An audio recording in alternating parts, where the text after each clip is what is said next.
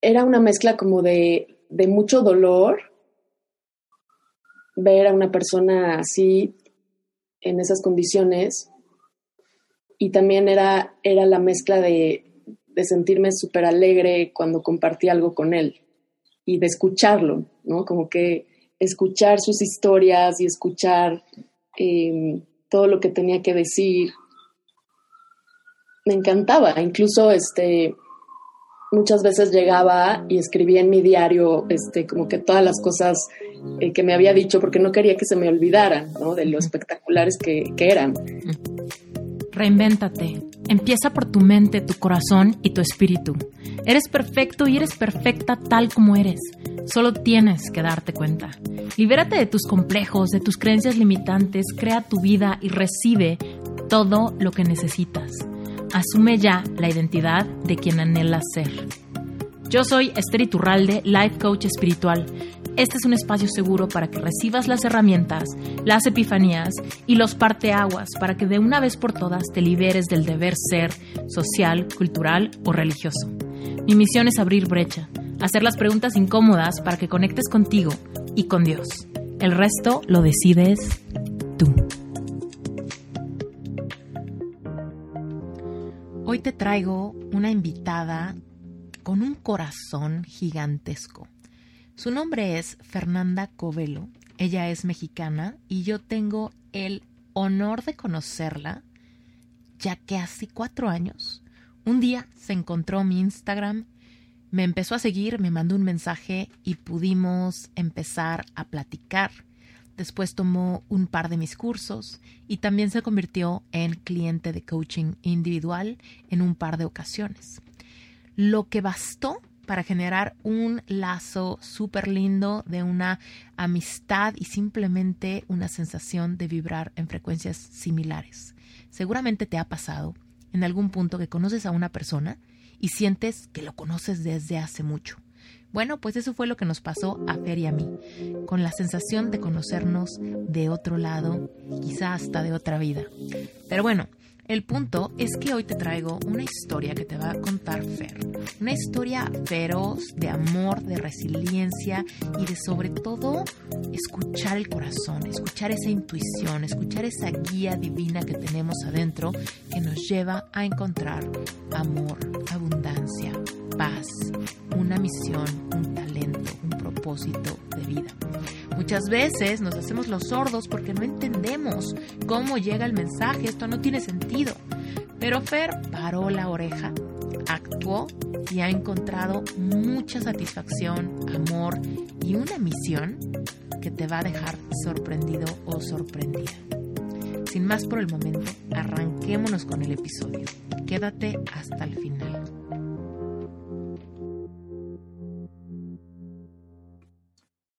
Hola, querida Fernanda Covelo. Hace mucho que no te veía y estoy emocionada de tenerte en Reinvéntate porque sé que te traes ahí proyectos entre mano llenos de corazón y me muero de curiosidad. ¿Cómo estás? Hola, Esther. Muy bien. Gracias por invitarme. Feliz de verte también y feliz de verte en este viaje espectacular que estás haciendo. Me da muchísimo gusto. Ay, muchas gracias, Fer. Tú conoces perfecto mi casa en, en el DF y mi parque, que me costó mucho trabajo soltar y todavía extraño, pero bueno, ahí lo voy a visitar pronto. Cuando la cuarentena nos deje. en una aventura increíble. Sí, la verdad que sí. Oye, Fer, cuéntanos, danos contexto. ¿Quién eres? ¿Dónde vives? ¿Cómo es que tú y yo nos conocemos? Platícanos un mm, poquito de eso. Bueno, yo vivo en la Ciudad de México, en la colonia del Valle. Em, soy diseñadora, me dedico a, a distribuir muebles y a hacer muebles para arquitectos e interioristas. Eh, y bueno, dentro de muchas otras cosas, ¿no? Pero eso es lo, lo principal. Y eh, tú y yo nos conocemos, bueno, yo te conozco a ti por Instagram, eh, me gustó mucho algunas publicaciones que hiciste y te contacté, ¿no? Para que tomáramos, eh, para que platicáramos y tomé algunos de tus cursos, de tus talleres. Ya tiene un montón esto, ¿no? Ya tiene mucho rato, de hecho todavía no hacías el podcast. Como cuatro este, años. Sí, un chorro. Eh, y bueno, me, de hecho me contaste que querías hacer el podcast y no sé qué. Yo dije, bueno, wow, Esther, qué, qué aventada y qué increíble. Y te, te sigo desde que lo iniciaste. Y he visto como todo el, el, desarrollo y luego cuando empezaste toda esta parte de Epic Heart y todo esto de las relaciones, eh, también muy padre. Entonces, bueno, creo que esa ha sido nuestra historia en, pocas palabras. Sí. ¿no? Sí, cañón. Oye, qué, qué rápido pasa el tiempo, qué cañón. O sea, sí, hace cuatro años yo estaba súper iniciando. Estaba, bueno, andaba, creo que todavía andaba con el proyecto de Plan A, ¿no? Creo que también eso platicamos en algún momento para tu emprendimiento. Y impresionante es que de repente parece que todo va bien lento y de repente cuando volteamos atrás y vemos cuántas cosas han pasado, la neta todo pasó bien, o sea, bien rápido, muchas, muchas cosas. tampoco había hecho la cuenta. está cañón.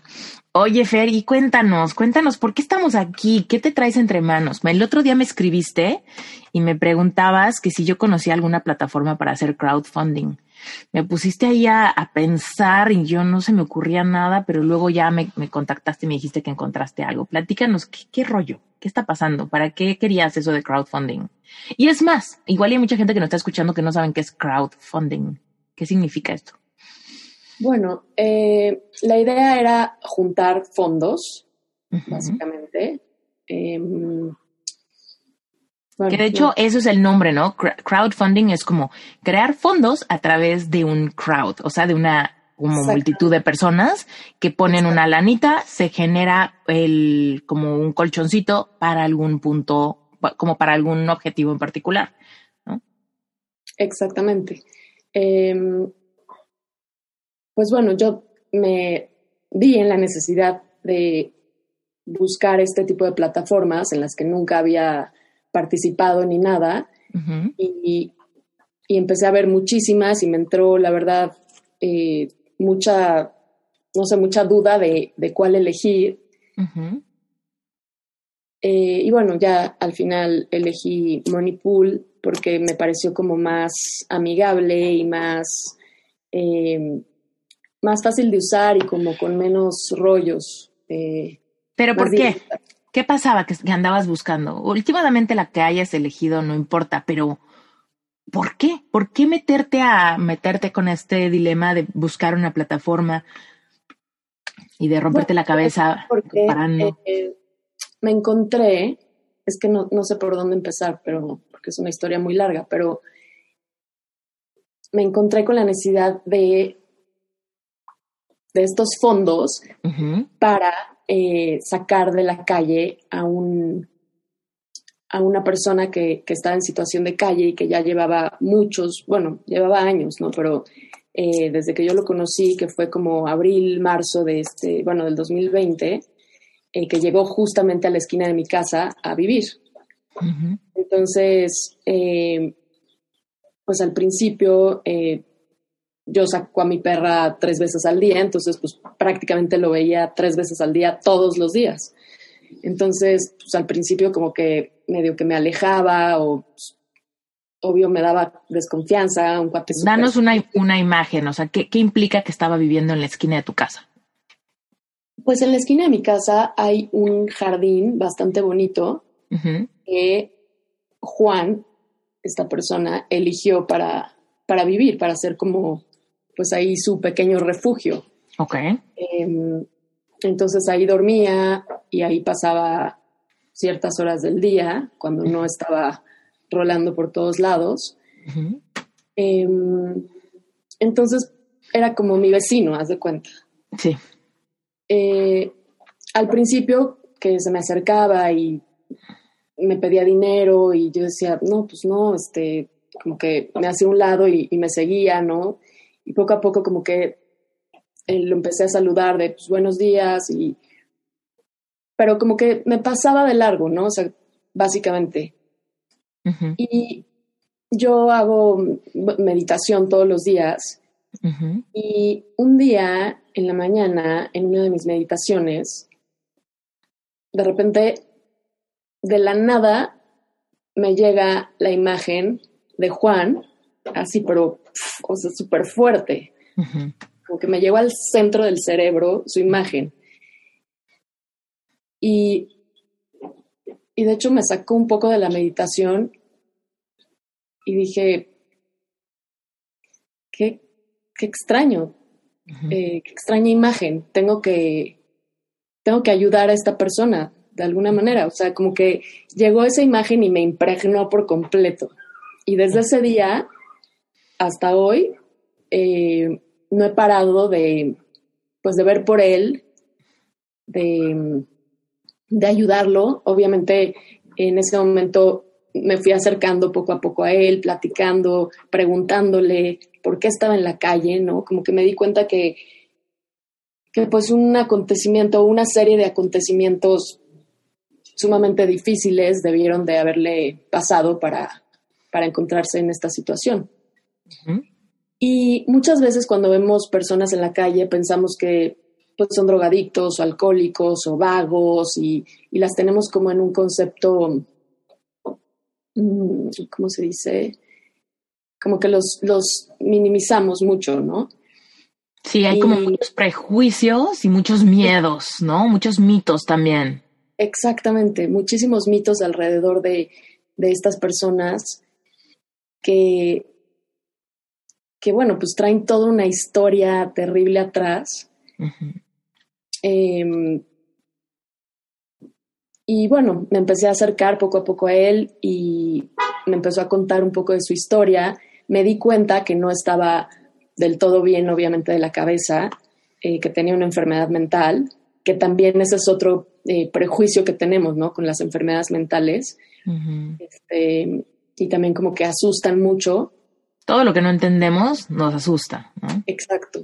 Y creo que es un pozo infinito que hay que desenmarañar todavía como socialmente hablando para que la gente pueda tener más acceso a, a todas las cosas que ya ahorita en el siglo XXI tenemos como medicinas, terapias, etcétera, ¿no? Pero bueno, eh, empecé a tener una amistad muy linda con Juan, me di cuenta que era bueno, que no era este, un tipo agresivo, que, que de lo que más necesitaba era de compañía, porque además de proporcionarle comida y ropa y cobijas y demás, lo que él más pedía era que, que, platicáramos con él, ¿no? Que platicara con él, que nos quedáramos un ratito a, a platicar. O sea, como que su, su mayor necesidad era, era esa, platicar con alguien y tener compañía toda la gente en la calle, pues quítate este, y ahorita con el COVID, pues peor, ¿no? La gente pues, en una psicosis de que nadie se acerca a nadie y que no tocar nada, etcétera. Entonces él se acerca a la gente y la gente reaccionaba todavía más agresiva de lo normal. Y, y bueno, en fin, se fue formando esta, esta relación ¿Cómo, empezó, Fer? O sea, nos cuentas que empezaste a platicar con él, pero tipo tú lo empezaste a iniciar o simplemente fuiste más receptiva cuando él te saludaba o te pedía algo. Cuéntanos así como el primer momento donde se rompió el hielo entre tú y él. El primer momento eh, fue un domingo en la mañana que saqué a Sirana, mi perra, y me lo encontré.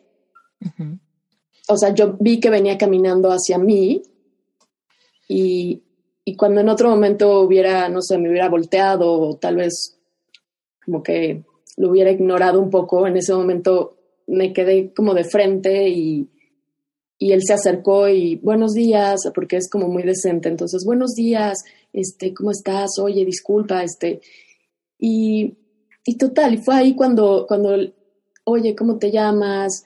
Eh, ¿cómo estás? ¿Qué haces aquí? Y, nos em, empezamos a caminar y dimos toda la vuelta, todo el recorrido que hago con mi perra em, en las mañanas y me acompañó y, fue una plática muy linda y, y me di cuenta que estaba pues con un ser especial y con, con una persona con la que podía entablar una, una conversación y que me interesaba, que me interesaba mucho saber más de él.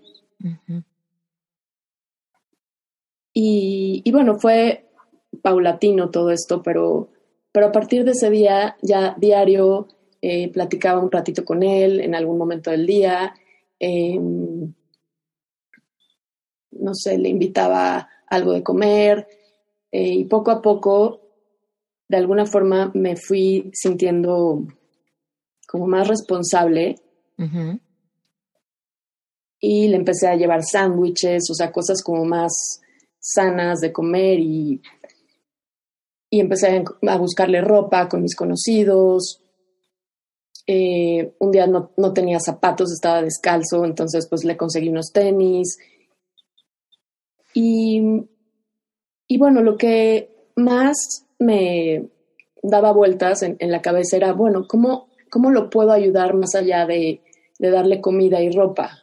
Esta persona tiene delirios, este, se imagina que lo están persiguiendo, se imagina que alguien va a llegar y lo va a golpear. Eh, ¿Cómo le puedo ayudar? O sea, él necesita medicamentos. Entonces me empecé a así de, a ver, pero ¿qué medicamentos le puedo dar? Hablé con psiquiatras que conozco, este, con psicólogos. Eh, en fin, empecé así como obsesivamente a escarbar para poder, poder ayudarlo. Y eh, Oye, Fer, platícanos, en esta búsqueda y en estas ganas de ponerte creativa para solucionar eh, un poco de esta situación complicada, ¿cuál es tu estado anímico? ¿Te sentías triste por él, culpable de alguna manera socialmente por no entender o por lo que sea? ¿O tal vez era más bien una como felicidad de poder ayudarlo? ¿Cuál, cuál es el estado de ánimo de alguien que, que empieza a hacer esto por alguien más? Sabes que como que es una súper súper pregunta porque mm, yo me encontraba anímicamente no, no del todo bien. Eh, sobre todo sentía como muy, muy sin sentido la vida, de, de alguna manera, o sea, como que esta parte de eh, trabajar, ver clientes, este, hacer proyectos, eh, como que me empecé a sentir un poco vacía en, ese aspecto. Sí. Y, pensé, dije, es que no puede ser que, que haya personas pues en la calle, literalmente, y, y que nos sigamos de largo, ¿no? Que pensemos que con 10 pesos, 50 pesos, este, le resolvemos algo. Sí, y lo que te preguntaba de cuál es el estado anémico es porque luego muchas veces hay personas que quizá quisieran ayudar, pero como les da una sensación de tristeza, impotencia, frustración, miedo, y todos tenemos mucho miedo a, sentir esas emociones, es como voy a evadir cualquier cosa que despierte en mí emociones que no me gusta sentir. Cuando veo a alguien que está enfermo, pobre, y me dice, me apachurra el corazón, lo ignoro, lo evado y me voy corriendo para yo no contagiarme de estas emociones o no evocar las emociones que esta escena me provoca. ¿no?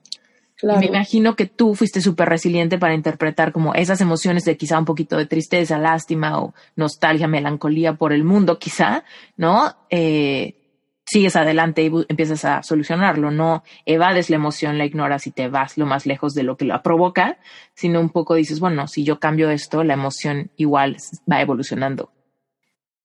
Sí, totalmente. Eh, además, cada vez que yo le daba algo a Juan, yo sentía como, ah, o sea, algo en el corazón de verdad se me expandía. Y así ha sido desde entonces todos los días.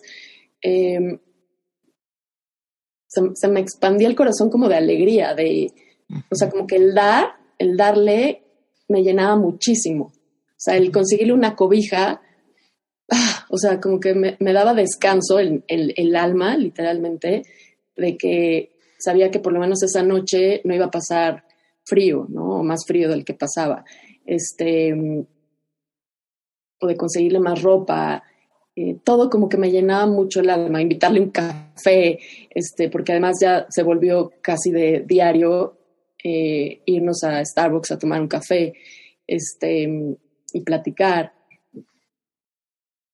Entonces, era una mezcla como de, de mucho dolor ver a una persona así en esas condiciones y también era, era la mezcla de, de sentirme súper alegre cuando compartí algo con él y de escucharlo, ¿no? Como que escuchar sus historias y escuchar em, todo lo que tenía que decir.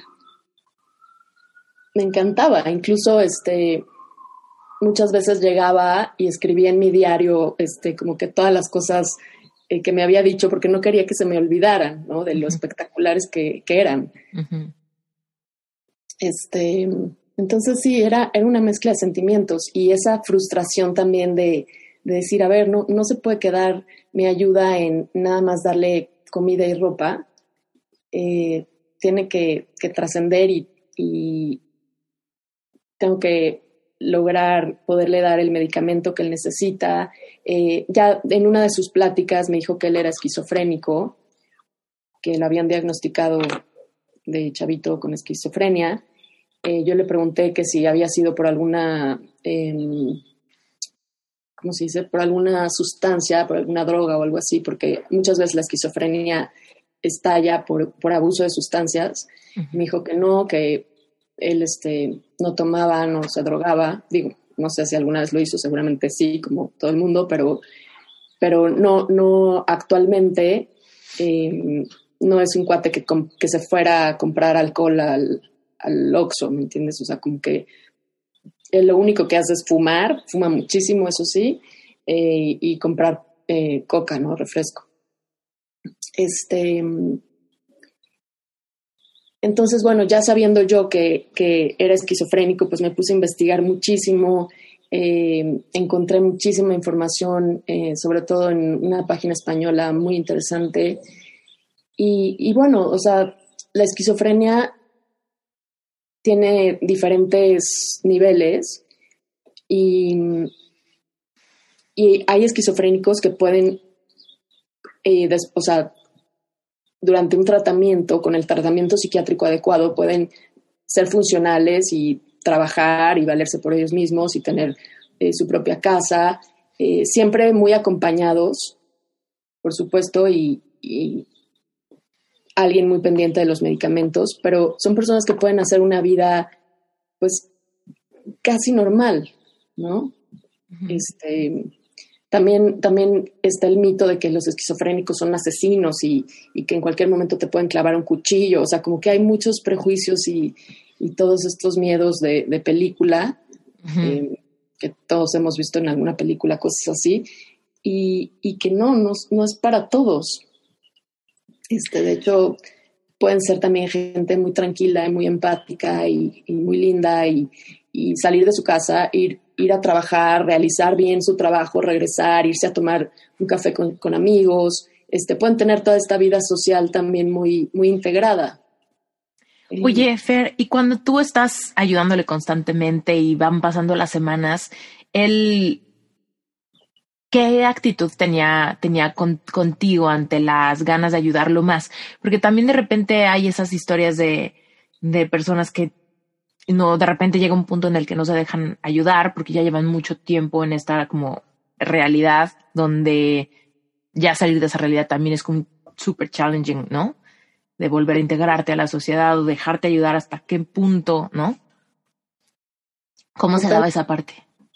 No, él, él la verdad siempre eh, muy contento de, de verme, muy contento de platicar, sobre todo, o sea, lo que él quería era compañía y plática. Eh, él no quería, él no quiere estar en un hospital, obviamente. Uh -huh. eh, entonces, bueno, sí tuvimos que, pues no sé, hablar con él eh, muy formalmente, este, Cuando dices tuvimos, ¿quién ya, ya no era solo tú? Ya no era, no, el equipo, el equipo creció muy curiosamente. Eh, resulta que su mamá lo perdió de, de, vista justamente cuando llegó aquí a la esquina de mi casa, por abril, marzo, abril, y empezó a, pegar este, carteles, por, sobre todo por la Roma, la Condesa, que eran las colonias donde él andaba, em, carteles por todos los postes y demás, eh, de que se buscaba ¿no? a, Juan. ¿Cuántos años tiene Juan? Juan tiene 48.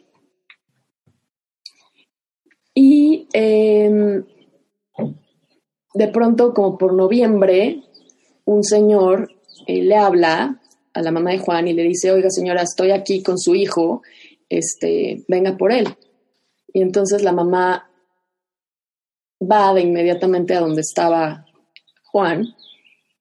Em,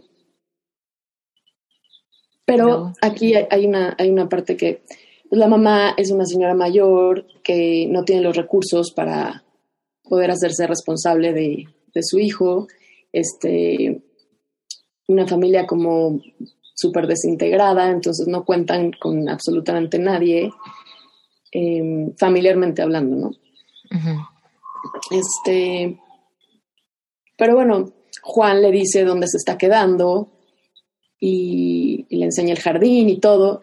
Y la mamá en una de, sus visitas, la mamá lo empieza a visitar aquí en el jardín, yo obviamente todavía no, no sabía, pero en, una de esas visitas la mamá le cuelga como un, un, cartelito, un como gafete, haz de cuenta, con, con, su celular y el celular de su hermana, de su media hermana, y, y yo, o sea, yo en, algún momento que Juan se perdió como tres días, que, que, no, que no, yo no lo veía, decía, qué raro, ¿dónde se fue? Y me, me empecé a preocupar de repente un viernes en la noche, igual sacando a mi perra, lo veo que va caminando hacia el jardín, descalzo, con los pies hechos pedazos, quién sabe desde dónde se, había venido caminando, este, con una camisa así toda rota, ya todos los suéteres que le había dado y todas las chamarras ya no las traía, solo traía como una, chamarrita y, y, una camisa y hacía mucho frío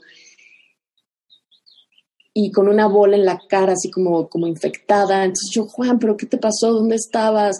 Em, el pobre estaba hecho pedazos, así tal cual, pero gracias a que no traía todas las chamarras, sudaderas y demás, le pude ver que traía este, esta cosa aquí colgada.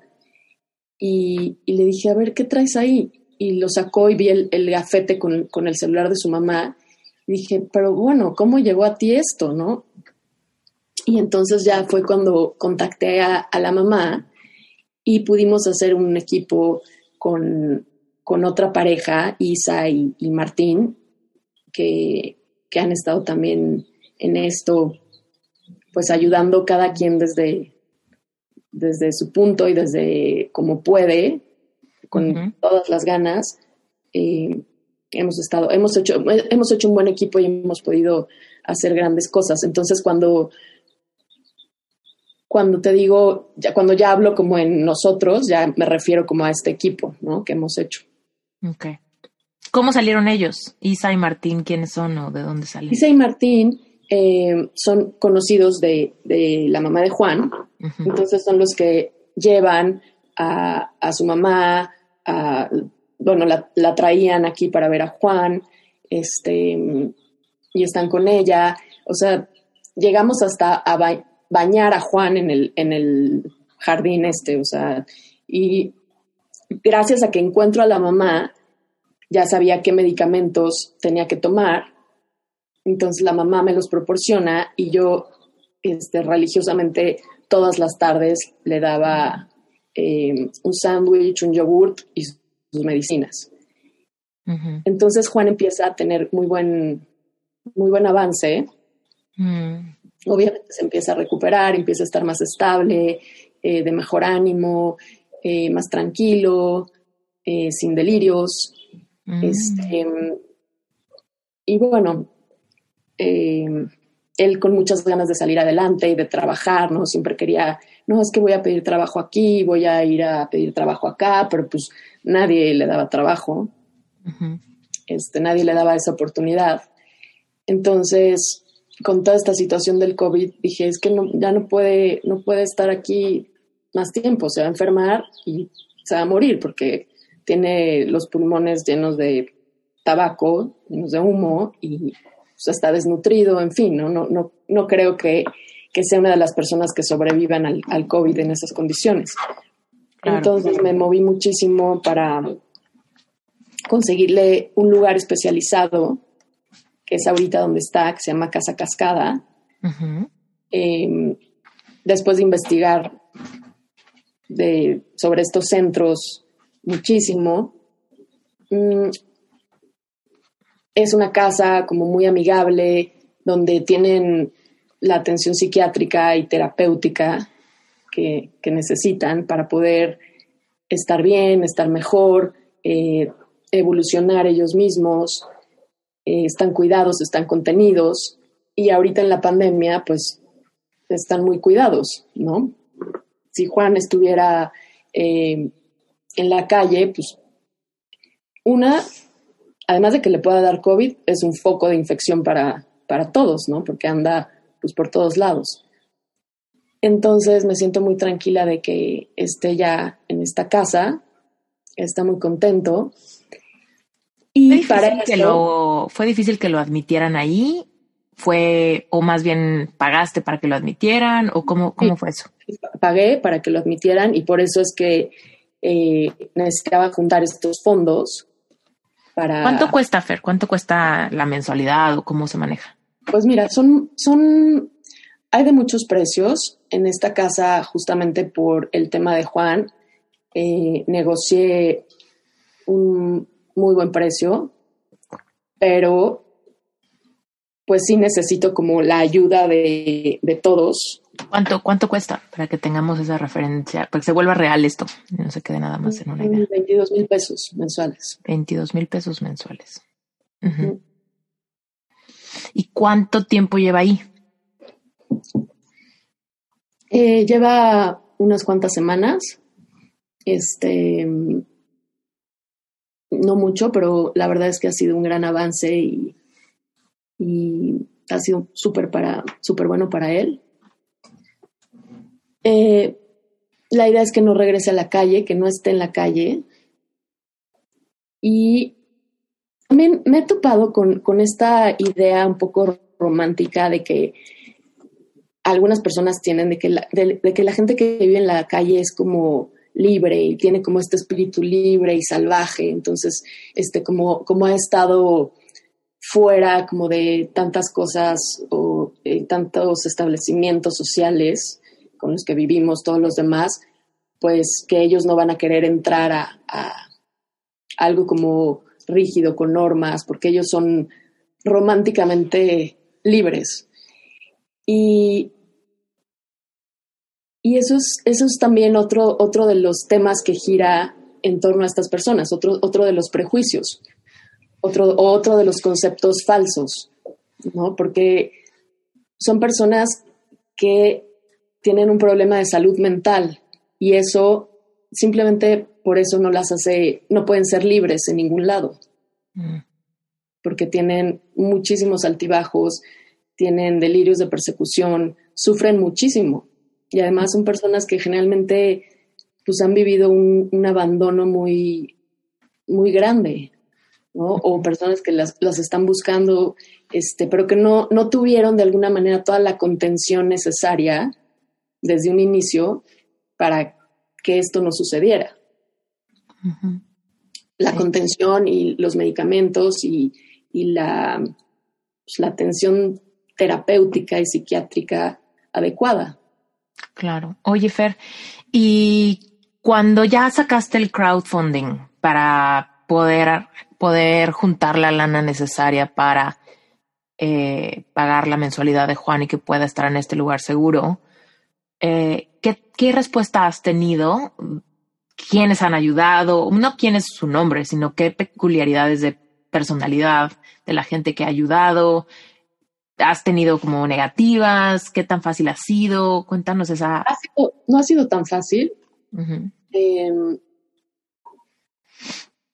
me he topado con, con personas súper empáticas, súper lindas, que, que me han dicho, por supuesto, yo te apoyo, este, no es mucho, pero, pero pues con muchísimo cariño te deposito tanto dinero eh, yo siempre les digo, es que 100 pesos suman, 100 pesos suman, o sea, no, no, no es que tengas que donar 10 mil, 20 mil, o sea, quien lo quiera hacer, maravilloso, pero 100 pesos, 300 pesos, 500 pesos suman muchísimo.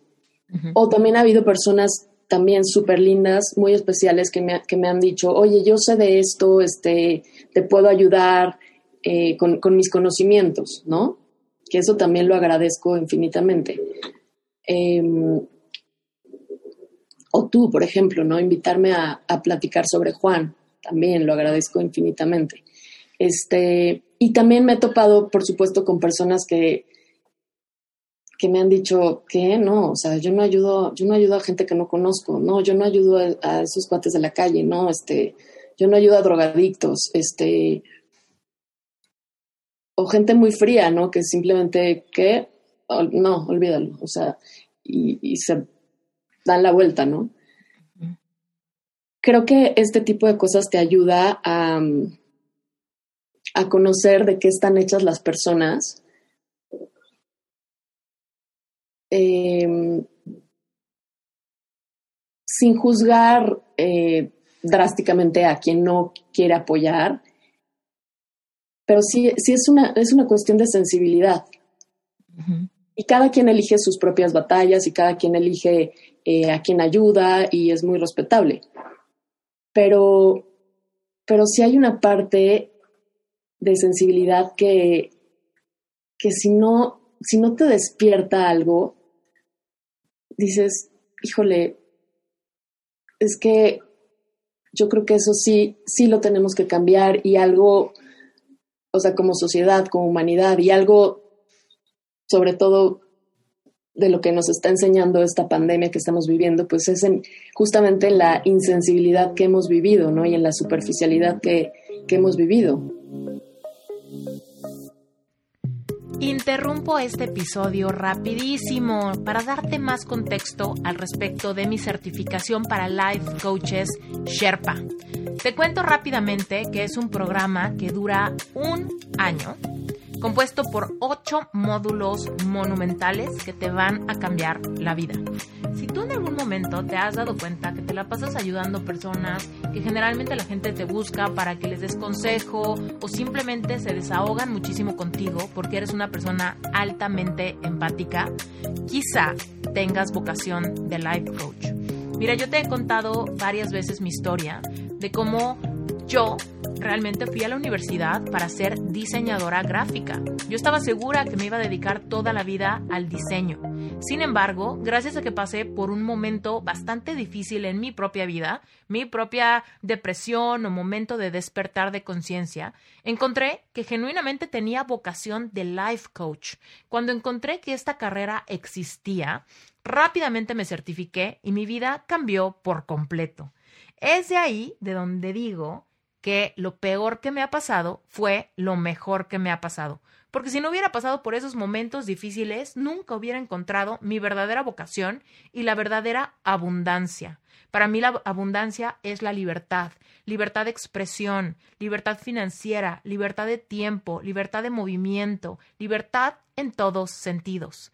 Y gracias a mi certificación, fue que genuinamente pude manifestar la vida que mi corazón siempre había anhelado, pero que simplemente no creí que fuera posible. Dicho esto, hace tres años que he venido planeando este gran sueño que ya es una realidad. Sherpa es la mejor certificación para life coaches en español. Tengo 80 coaches, al momento de grabar este episodio tengo 80 coaches en proceso de certificación en cinco continentes. Así que, si tú crees que tienes vocación de life coach, si te interesa transformar tu vida, si quieres libertad, si te gusta ayudar a las personas, pero lo quieres hacer desde un lugar que se sienta auténtico, empoderado para ti, estoy segura que Sherpa te va a encantar. Así que ve a la página web sherpacertification.com o en las notas del episodio encuentras la dirección para que ahí le des clic rápidamente y llegues a la página web donde vas a ver bastante información y un formato de aplicación. Así es. para que tú tengas información y la oportunidad de inscribirte a Sherpa, es importante que pases por una aplicación primero. Llénala y me podré personalmente en contacto contigo para darte más información, todo el contenido de Sherpa, módulos, protocolo, todo lo que te realmente te lleve a tomar una decisión si es que esto es para ti. Me va a encantar recibirte en esta hermosa comunidad. Te mando un beso. Entonces, creo que ya no podemos seguir pasándonos de largo ante, ante este tipo de situaciones. Eh, y bueno, obviamente es un mundo inmenso, ¿no? Niños en la calle, chavitas en la calle, eh, que terminan prostituyéndose, este, o chavitos también. O sea, es un, es un mundo inmenso, obviamente, ¿no? Al que hay que ayudar, pero que no podemos seguir yéndonos a dormir como si, o sea, prender Netflix y, y yéndonos a dormir a, una cama súper calientita y demás, cuando tanta gente está viviendo en, en, condiciones terribles mentalmente hablando.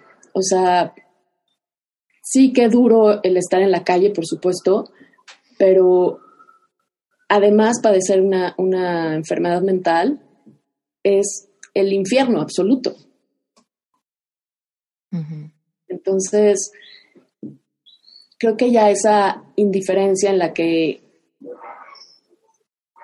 hemos vivido como humanidad tiene que cambiar. Tiene que, evolucionar y, y trascender hoy más que nunca. Sí, cañón. ¿Cómo te ha, digo, me queda clarísimo que esta experiencia te sigue cambiando y puliendo y enseñando y confrontando y todo, pero si nos tuvieras que decir, Fer, los cinco grandes aprendizajes o transformaciones que has vivido tú a través de ayudar a Juan, o sea, ¿qué cosas te han ayudado a ti a través de esto? Porque lo que quiero es motivar a la audiencia que escuchen, ¿no? ¿Cómo esto ayudar a alguien más en una situación tan polarizada a la tuya? cómo te transforma a ti también, cómo te ayuda a ti también, cómo te hace a ti más sensible, más humana, incluso más abundante a través de esta ayuda. Porque muchas veces pensamos, no, pues cómo, si yo estoy, y, y lo que nos están escuchando, a ver si te identificas, pensar en esto como, porque los errores más comunes que yo he visto ante estas situaciones es, ¿Cómo voy a ayudar a alguien más si yo apenas tengo lana? ¿No? ¿Cómo puedo ayudar si yo también me siento solo, también me siento herido, también estoy batallando cañón, no me quedé sin trabajo, ¿no? Cositas así que podemos decir, yo no puedo porque también estoy en una situación complicada. Y es muchas veces cuando estás en una situación complicada y ayudas a alguien en una situación más complicada que la tuya, te estás bendiciendo, ayudando y estás circulando un montón de bendiciones hacia ti, ¿no? Entonces, muchas veces cuando decimos yo no puedo por esto, es completamente absurdo, ¿no? Y súper como no sé cuál es la palabra en español, pero es como short-sighted, pensar que todo es lineal, que si yo ayudo entonces tengo menos, ¿no? Si yo dono, entonces tengo menos. Si yo invierto mi tiempo, entonces ya me quedé sin tiempo o ya me abrume más, ¿no? en realidad no es así, no, no tiene que ser así. Y también, por ejemplo, la noción de, pues es que si ayudamos a todos los que están en la calle nunca vamos a acabar, ¿no? Porque, porque Juan y no el que está en la cuadra de mi casa, ¿no? Y algo que, que, yo pienso ahí es, bueno, cuando ves a alguien como Fer, que está metiendo todas las ganas, si tú apoyas de la manera que puedas, pero apoyas, de alguna manera estás generando un cambio de mentalidad del colectivo a través de una historia que puede ser punta de flecha, ¿no? Y es por eso que si tú estás ayudando a Juan, ayudarte a ti hace que esta punta de flecha, que esta historia pudiera cambiar el colectivo ante la mentalidad de lo que hablamos ahorita, ¿no? Los prejuicios ante la gente con enfermedades mentales o la gente que está en situación de calle o la gente que quizá tiene alguna como adicción y, solamente asumimos, ¿no? Y no sabemos cómo llegó a esa adicción o lo que sea. Entonces, cuando dices, es que hay demasiada gente a que ayudar, ¿no? Ahí es cuando dices, bueno, las historias como esta, que se vuelven muy potentes, se vuelven puntas de flecha que abren brecha ante cambiar realmente cambios en la cultura, en el paradigma, en los estigmas de este tipo de, problemáticas tan fuertes. ¿Qué piensas tú? ¿Qué puntos te ha cambiado? ¿Cómo te ha transformado esto? Mm, pues justamente, digo, siempre me ha, me ha gustado ayudar, pero creo que esta experiencia me ha brindado una, lo que mencionaba hace ratito, o sea, me ha brindado una, una experiencia, una expansión en el corazón que nunca jamás había sentido de, de a tal nivel. O sea, el, el dar a alguien que, que, está sufriendo, que está pasándola mal, em, me, ha, me, ha, dado muchísimo a mí misma, o sea, me ha dado muchísima alegría, me ha dado este incluso me ha dado experiencias increíbles porque he conocido a gente increíble y también me ha llevado a, a romper mi rutina de, bueno, mi trabajo, ta, ta, ta, etcétera. Como que he dicho, no, no, no, a ver, ¿qué hago? Pues buscar fondos para poderle conseguir esta casa, buscar por, toda, por todo México este, el lugar más indicado, este, como que otro tema completamente diferente a, mi tema de, diseño, mi tema del día a día. Y, me ha hecho decir, a ver, cuando todo el mundo me ha dicho, oye, pero pues, ¿cómo le vas a hacer? O sea, pues es un cuate que está en la calle, ¿y cómo lo vas a sacar de la calle? ¿Y, cómo le vas a pagar eso? Y, yo he dicho, no, pues tiene que haber la manera. Mm. Tiene que haber la manera de que de conseguir una, una, un buen espacio, eh, donde lo vayan a cuidar, donde lo vayan a medicar, este, y yo tengo que ver la manera, no sé cómo, de cubrir todos esos gastos, que no son poquitos. Y, y me encantó la palabra, la frase que, que utilizaste de punta de flecha, porque creo que sí, esto es la punta de flecha para poder ayudar a muchísimas más personas que estén en esta situación. Em, entonces ahorita pues empezamos con, uno, con Juan, con el que llegó eh, casualmente, entre comillas, a la esquina de mi casa. Y, y no sé todavía a dónde me va a llevar esto, pero, pero estoy segura de que estabilizándose Juan voy a seguir con alguien más y luego con alguien más y luego con alguien más. Y yo he rescatado muchos perros de la calle desde hace muchísimos años y siempre les consigo casa y, demás, ¿no? Y siempre pensaba, es que si Juan fuera un perro ya lo tendría viviendo aquí en mi casa, ¿no? De inmediato me lo hubiera traído a mi casa. Pero siendo un humano se complica bastante la, la, ecuación. Pero me ha llenado de muchísima alegría, de muchísima, de muchísimos momentos este, de, de tranquilidad por él, de saberlo a salvo Em, me ha llenado de, muchísima dicha, o sea, de que si las cosas en, el día a día no iban bien por la pandemia o por cualquier otro motivo, decía, bueno, pero ya Juan tiene, tiene este, las medicinas, va a sentirse mejor. Y yo podía irme a dormir más tranquila, ¿no? Pero eh, sí me entró este rollo de no descansar hasta, hasta poder eh, ingresarlo a un lugar que, estuviera protegido realmente con todo lo que él necesitara. y, me enseñó, me ha enseñado mucho eso, que, que nunca sabes qué hay detrás de, cada persona que te cruzas en la calle em, en estas condiciones, que tienen una historia y, y una sensibilidad tremenda, ¿no? Y que, que necesitan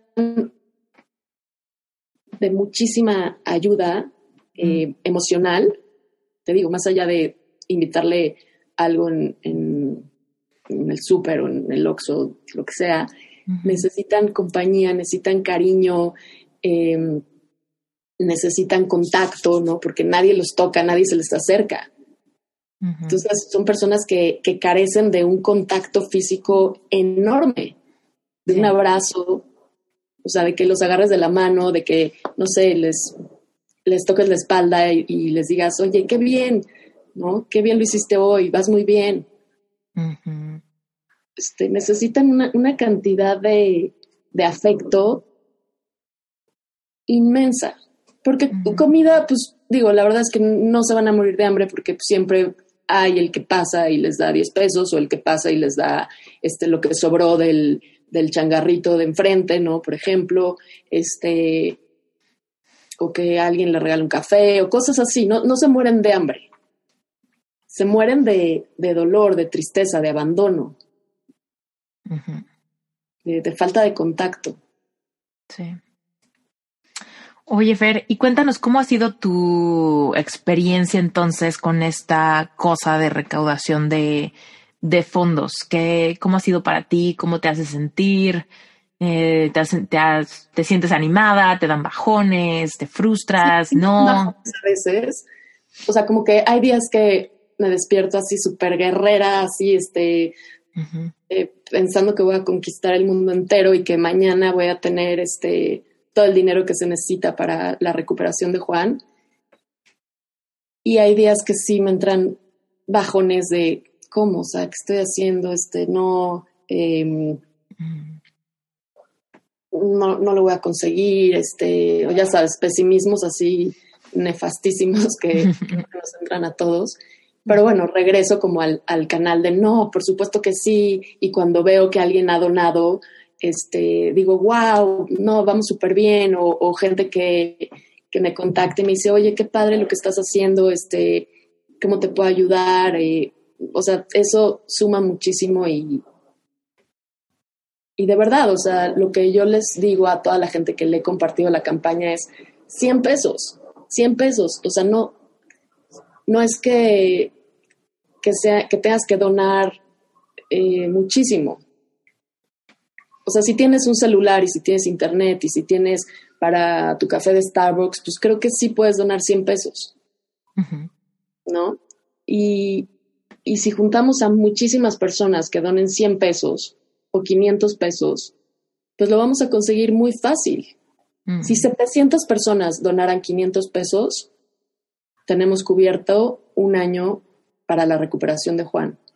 Y 700 personas no es, no es nada en, México, ¿no? Así es. O sea, 700 personas las armamos entre tus contactos y los míos.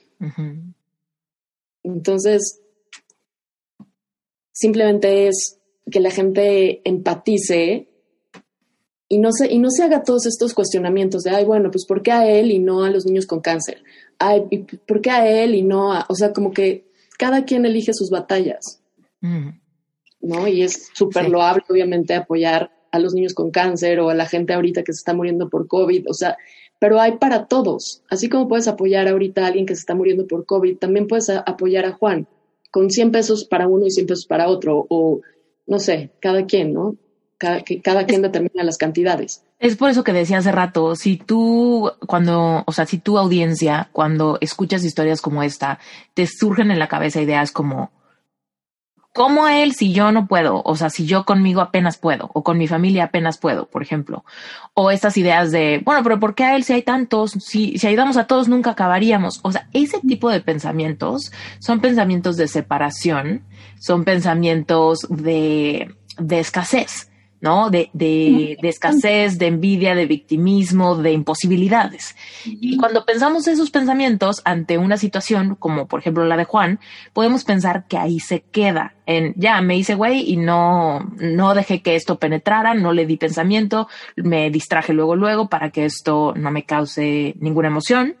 Pero últimamente esa esa vibración de evadir y de ignorar y de, y de no sentir ante eso a través de la escasez y lo que sea, últimamente está afectando muchas otras áreas de tu vida, ¿no? Porque somos seres integrales, creemos que podemos separar. Cuando esto pasa, actúo de esta manera, pero cuando esto pasa, sí soy muy empático y muy noble. Cuando en realidad somos una cosa.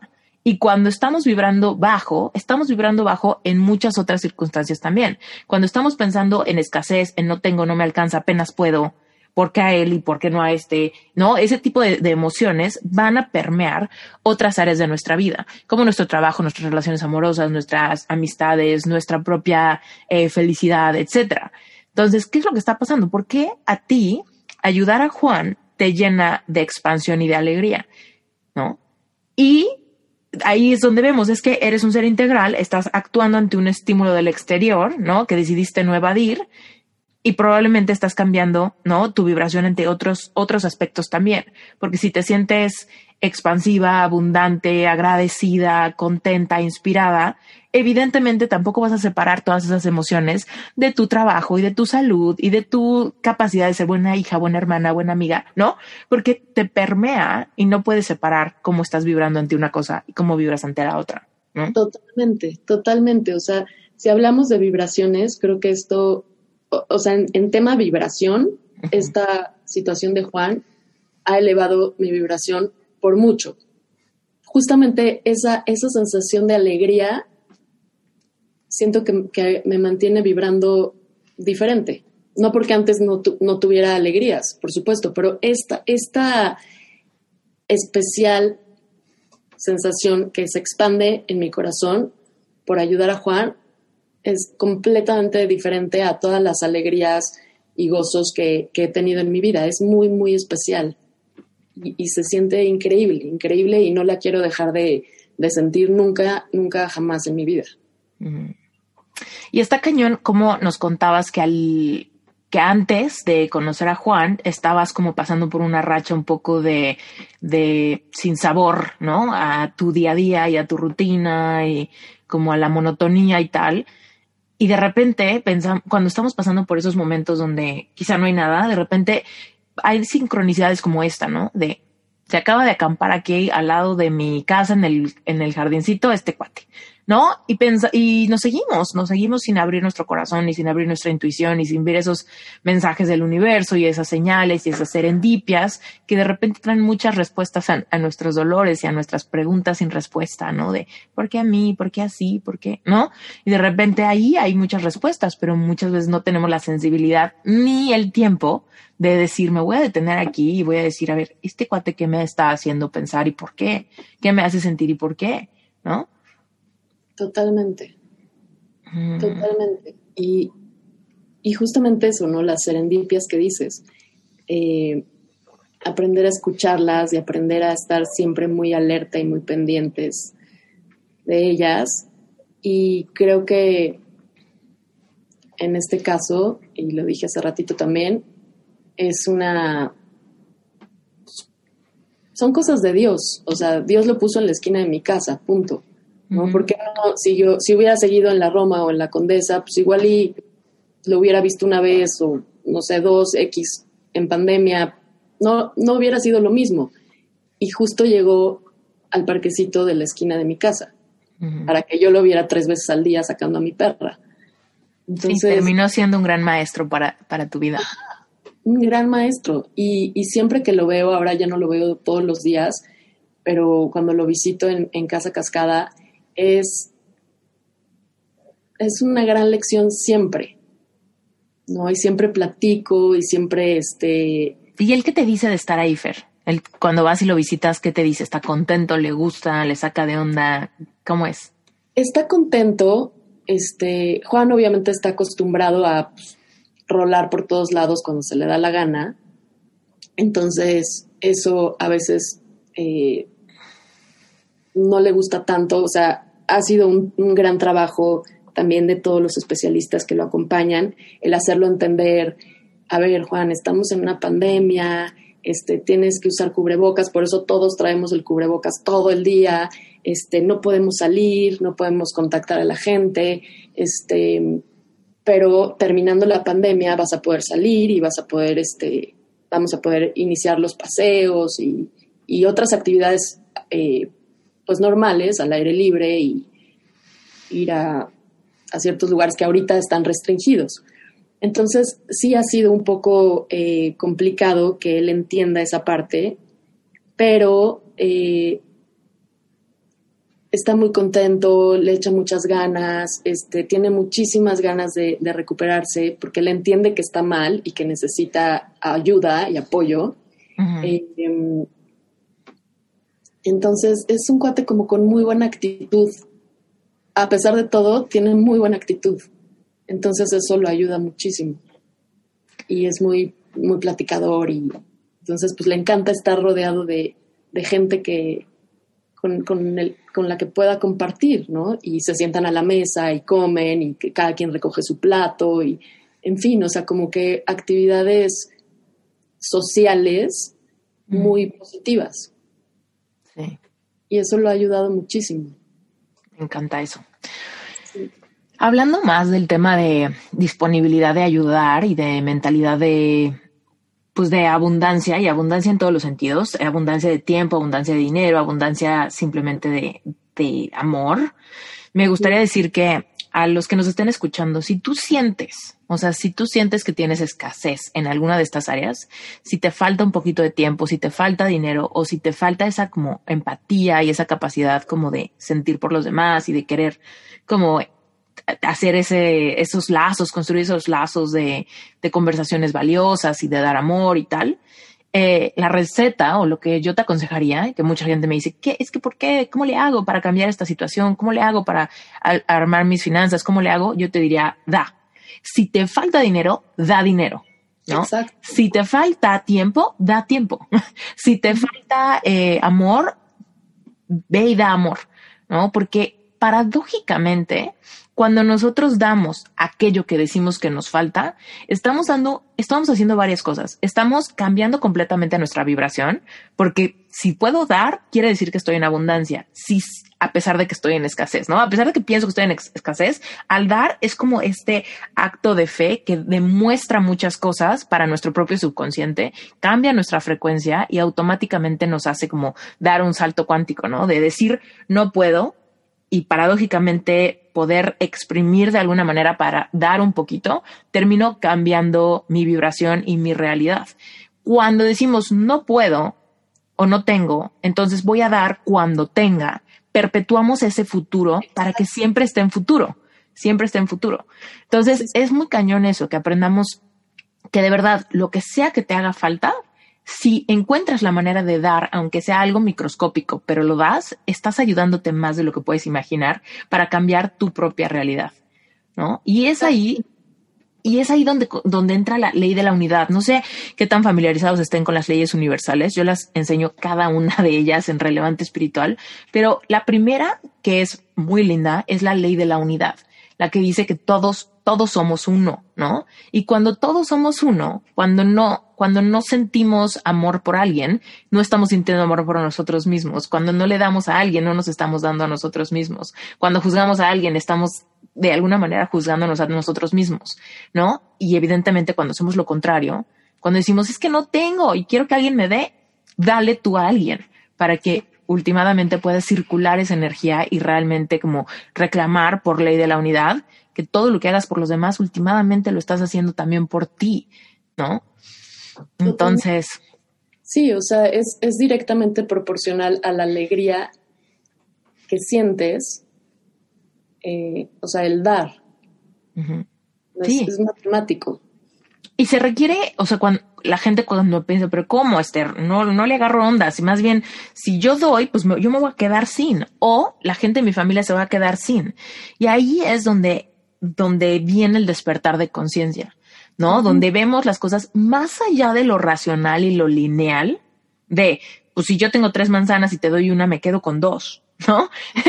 o sea, cuando dejamos de ver las cosas así racional, lineal, obvias, y realmente abrimos nuestra mente a ver más allá, es cuando decimos, no, es, que si yo tengo dos manzanas y doy una, de cualquier manera sé que nunca me falta manzana. No, no sé si se entienda eso. Es como, no es, ya no se trata de cuántas manzanas tengo yo y cuántas tienes tú. Se trata de que tenemos manzana. ¿No? Es un ejemplo ahí un poco con manzanitas, ¿verdad? Pero es, un poco eso, de decir ya, deja de ver las cosas lineal, racionales y obvias, deja de contar con el abaco exactamente cuántos pesos tienes o cuántos minutos del día tienes, ¿no? Es como ábrete a la potencialidad de que cuando das a manos llenas, también recibes a manos llenas. A mí me encanta un ejemplo, Fer, que se lo doy mucho a, se lo, he platicado en otros, en otros episodios del podcast, que es el tema de, de que si el dinero genuinamente es energía y genuinamente nosotros somos abundantes, podríamos tener como la actitud de una fuente, de una fuente de parque. ¿Ves estas, estos, eh, las fuentes icónicas de parques de Latinoamérica? Seguramente se las están imaginando, estas que sale el, agua en un chorrito al centro y cae en un platito y ese platito rebosa otro platote y ese platote rebosa otro y finalmente cae en un contenedor final y esa misma agua vuelve a entrar, ¿no? Las fuentes nunca tienen miedo de quedarse sin agua, ¿no? No hay ninguna fuente que diga, ay, no, no, no, no, no, espérate, pero es que estoy sacando mucha agua y qué tal que me quedo sin agua que echar. Porque últimamente, cuando tenemos abundancia, podemos rebosar a otro platito y ese platito puede ser otra persona, o puede ser una fundación, o puede ser tu familia, o puede ser lo que sea, y de repente a otro, y de repente a otro, y de repente a otro, y últimamente regresa a ti. Pero al no taparte, al no cerrar esa llave donde fluye a través de ti, no solamente regresa a través de ti, sino que toca otras vidas antes de regresar a ti. Y esa es la genuina abundancia, cuando podemos dar sin miedo, sabiendo que siempre regresa, que siempre regresa, que siempre regresa. Sí, que es un efecto dominó también el, el hecho de ir tocando, ir tocando personas, ir tocando corazones, ¿no? Por ejemplo, esto, pues ya ha tocado a, mucha gente que, que mucho o poco le ha despertado algo en el corazón y, ha querido ayudar. Y eso es, es maravilloso. Y que esa gente comparta también la campaña, se vuelve es un efecto dominó, justamente, que empieza a tocar a muchísimas personas y independientemente de, del dinero que, se recaude, de los fondos que se junten, este, este despertar, estos pequeños despertares en, en mucha gente es hermosísimo porque, bueno, yo espero que eso las haga también voltear a ver al que tienen al lado y, y ayudarlos con algo, con tiempo, con una sonrisa, con, con un apapacho, con un, oye, qué bien te ves hoy, o lo hiciste muy bien hoy, ese afecto, ¿no? Que también estábamos platicando hace rato, que, que también eh, mucha gente es muy pobre en, afecto. Mm. Sí. Que no solo es generosidad de, de, dinero lo que, lo que se necesita, sino Sí, es, es, lo que te decía. Tal vez es tiempo, tal vez es afecto, tal vez es dinero, pero aquello que tú sientas que te falta, ve y, dale, ve y dalo. ¿Te sientes muy sola también? Ve y dale a alguien que veas en soledad. que, y todo esto es por ley de la unidad. Todo lo que quieras tener, primero tienes que ser capaz de darlo tú. Paradójicamente eso te hará recibirlo pero a veces pensamos que primero lo tengo que recibir porque mi copa está completamente vacía, entonces primero lo tengo que recibir, si no, no tengo que dar. Y en ese despertar de conciencia de decir, aunque mi copa está vacía, yo sé que puedo dar, entonces esa, esa copa por arte de magia ya, ya te das cuenta que ya no está vacía, que nunca estuvo vacía y entonces también empiezas a... siempre tuviste para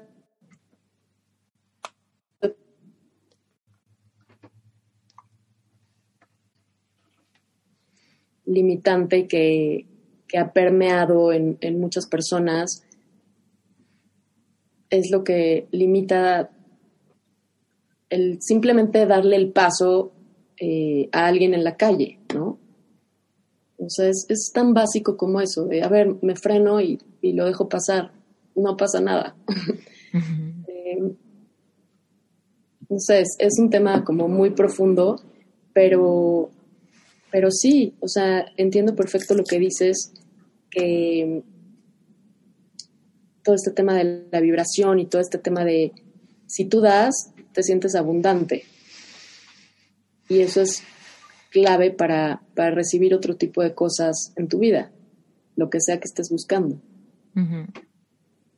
Fer, si alguien quiere apoyar este proyecto con Juan, ¿cómo le pueden hacer? Mira, hay varias formas. Em, una es la campaña de Money Pool, que ingresen a la página de Money Pool eh, México y busquen Nueva Vida para Juan. Y ahí está, les va a aparecer. Otra es que me envíen un correcto, digo un correo directamente a nuevavidaparajuan.gmail.com y yo les paso el número de cuenta correspondiente y demás. Eh, si alguien necesita, mm, ¿cómo se llama esta, esta parte de, de factura, facturación?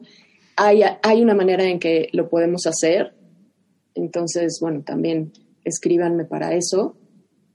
Em, y voy a, voy a abrir también una página de Instagram, Nueva Vida para Juan, donde voy a ir poniendo pues los avances y, y, cosas lindas y gente que se vaya sumando. También pueden contactarme por ahí y darme su opinión o si alguien eh, tiene algo que aportar eh, en experiencia, en conocimiento, en experiencia, lo que sea, pues bienvenido también. Perfecto, padrísimo, Fer. Muchísimas gracias. Todo lo que dijo Fer ahorita va a estar en las notas del episodio. Así que si se te fue alguna cosa que dijo, si no apuntaste el correo electrónico o, o quieres el acceso directo a la cuenta esta para donar, solamente vete a las notas del episodio y ahí está todo. No hay pierde. Fer, muchas gracias por tu tiempo, gracias por ah, esta historia inspiradora, gracias por ayudar a Juan y por confrontarnos con esa sensibilidad que tienes para que también la despertemos en nosotros. Mil gracias a ti, Esther, por este gran rato. Em, y bueno, súmanse todos, los invito a, a sumarse a la campaña de Juan y a sumarse a, a esa empatía con, los demás. Y pues den mucho, un poquito y, y, sigan con, en ese camino. Así es. Mil gracias, Esther. Te mando un abrazo muy grande. igual. Quizá tú, como Fer, hayas escuchado una vocecita dentro de ti que te lleva a hacer algo que no te esperas, a romper la caja, a romper el esquema, a completamente romper prejuicios y paradigmas de creencias de lo que es normal y lo que es anormal. Yo te invito a que pares bien la oreja, porque las serendipias, las coincidencias, los milagros, los mensajes están todo el tiempo alrededor de nosotros. Quizá es momento de que genuinamente pares la oreja y te atrevas a seguir el llamado, a reinventarte por completo, a ir contra la corriente y a encontrar aquello que genuinamente te hace vibrar, que te hace activarte, que te hace despertar esa empatía y esa ley de la unidad, para que genuinamente empieces a rebosar abundancia abundancia en todos los sentidos. Gracias por haberte quedado hasta el final de esta maravillosa historia, hasta el final de este episodio. Yo te quiero retar a que agarres y compartas. Comparte este episodio, comparte con el Instagram de Fer, con el Instagram de Juan, con el Instagram de Reinventate, con el Instagram mío. Hagamos equipo y compartamos y compartamos y compartamos que esta historia se vuelva una punta de lanza que nos lleva a despertar nuestra conciencia y a despertar esa capacidad de amar al prójimo. Dejar de sentirnos separados, dejar de, de desapegarnos de dinámicas que están alrededor de nosotros solamente porque pensamos que no nos tocan o que no nos afectan o que no nos incumben. Despierta tu empatía, comparte lo que tengas y créeme, vas a ser bendecido, bendecida y vas a tener hasta que sobreabunde. Pero tenemos que empezar hoy. No pienses que puedes ayudar cuando ya tengas. No creas que vas a ayudar cuando logres ese proyecto. Quizás si ayudas hoy, entonces logres ese proyecto. Porque acuérdate, somos uno. Te mando un beso muy grande. Yo soy Esther Iturralde. Esto fue Reinventate Podcast y espero que te haya gustado este episodio.